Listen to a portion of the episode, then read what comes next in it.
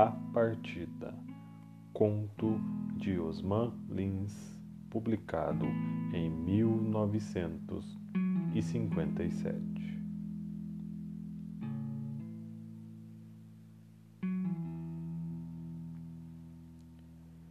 Hoje, revendo minhas atitudes quando vim embora, reconheço que mudei bastante. Verifico também que estava aflito e que havia um fundo de mágoa ou desespero em minha impaciência. Eu queria deixar minha casa, minha avó e seus cuidados.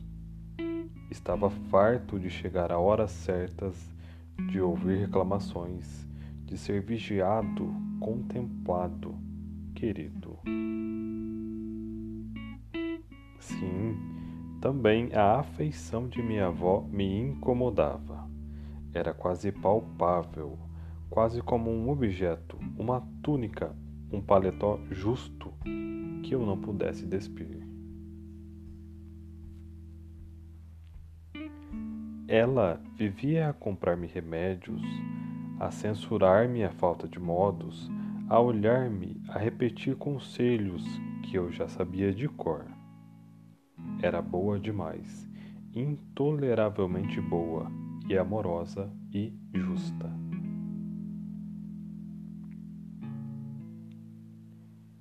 Na véspera da viagem, enquanto eu a ajudava a arrumar as coisas na maleta, pensava que no dia seguinte estaria livre e imaginava o amplo mundo no qual iria desafogar-me. Passeios, domingos sem missa, trabalho em vez de livros, mulheres na praia, caras novas. Como tudo era fascinante. Que viesse logo. Que as horas corressem e que eu me encontrasse imediatamente na posse de todos esses bens que me aguardavam. Que as horas voassem, voassem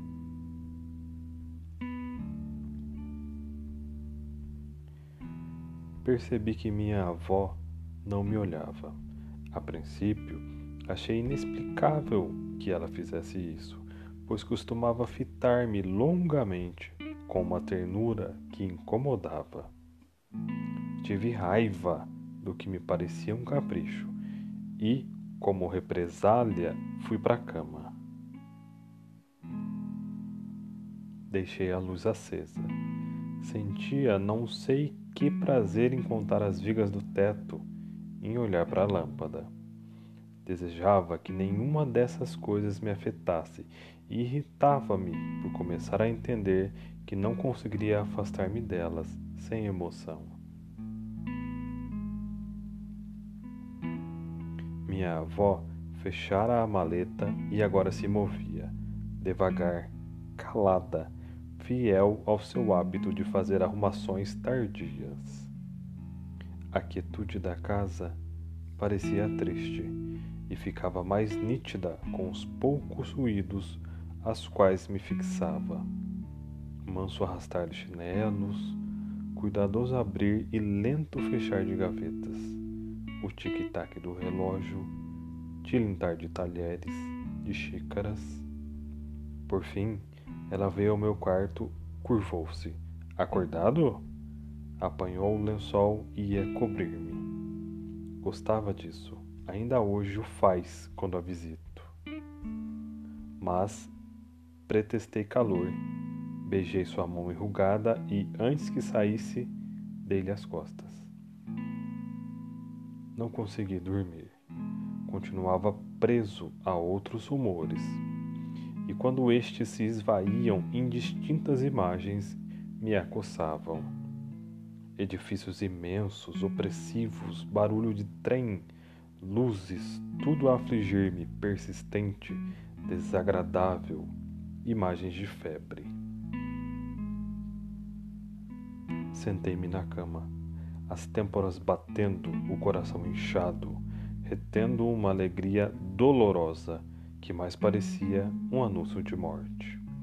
As horas passavam, cantavam grilos, Minha avó tossia e voltava-se no leito.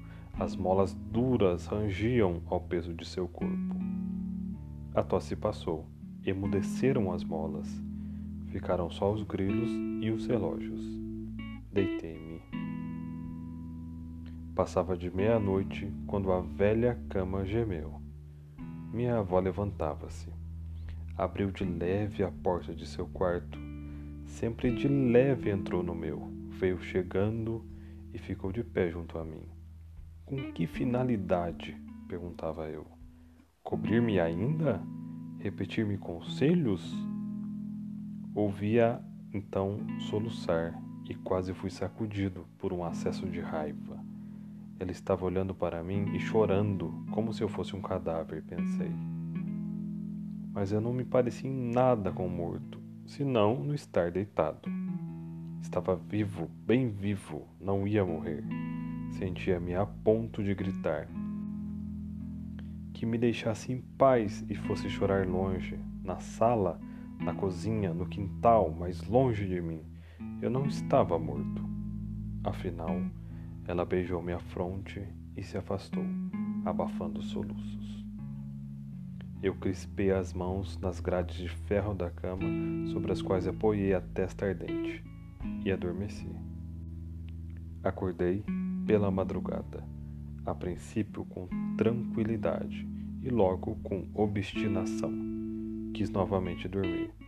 Inútil, o sono esgotara-se. Com precaução, acendi um fósforo. Passava das três. Restavam-me, portanto, menos de duas horas, pois o trem chegaria às cinco. Veio-me então o desejo de não passar nenhuma hora a mais naquela casa. Partir sem dizer nada, deixar quanto antes minhas cadeias de disciplina e de amor. Com receio de fazer barulho, dirigi-me à cozinha. Lavei o rosto, os dentes, penteei-me e, voltando ao meu quarto, vesti-me. Calcei os sapatos, sentei-me um instante à beira da cama. Minha avó continuava dormindo. Deveria fugir ou falar com ela? Ora, algumas palavras que me gostava acordá-la, dizer-lhe adeus. Ela estava toda encolhida, pequenina, envolta numa coberta escura. Toquei-lhe no ombro, ela se moveu, descobriu-se. Quis levantar-se e eu procurei detê-la. Não era preciso. Eu tomaria um café na estação. Esquecera de falar com um colega e, se fosse esperar, talvez não houvesse mais tempo. Ainda assim, levantou-se Ralhava comigo por não tê-la despertado antes. Acusava-me de ter dormido muito. Tentava sorrir. Não sei por que motivo retardei ainda a minha partida. Andei pela casa, cabisbaixo, à procura de objetos imaginários enquanto ela me seguia, abrigada em sua coberta. Eu sabia que desejava beijar-me, prender-se a mim, e a simples ideia desses gestos estremeci. Como seria se, na hora do adeus, ela chorasse? Enfim, beijei sua mão. Bati-lhe de leve na cabeça. Creio mesmo que lhe surpreende um gesto de aproximação, de certo na esperança de um abraço final. Esquivei-me, apanhei a maleta e, ao fazê-lo, lancei um rápido olhar para a mesa cuidadosamente posta para dois, com a humilde louça dos grandes dias e a velha toalha branca, bordada, que só se usava em nossos aniversários.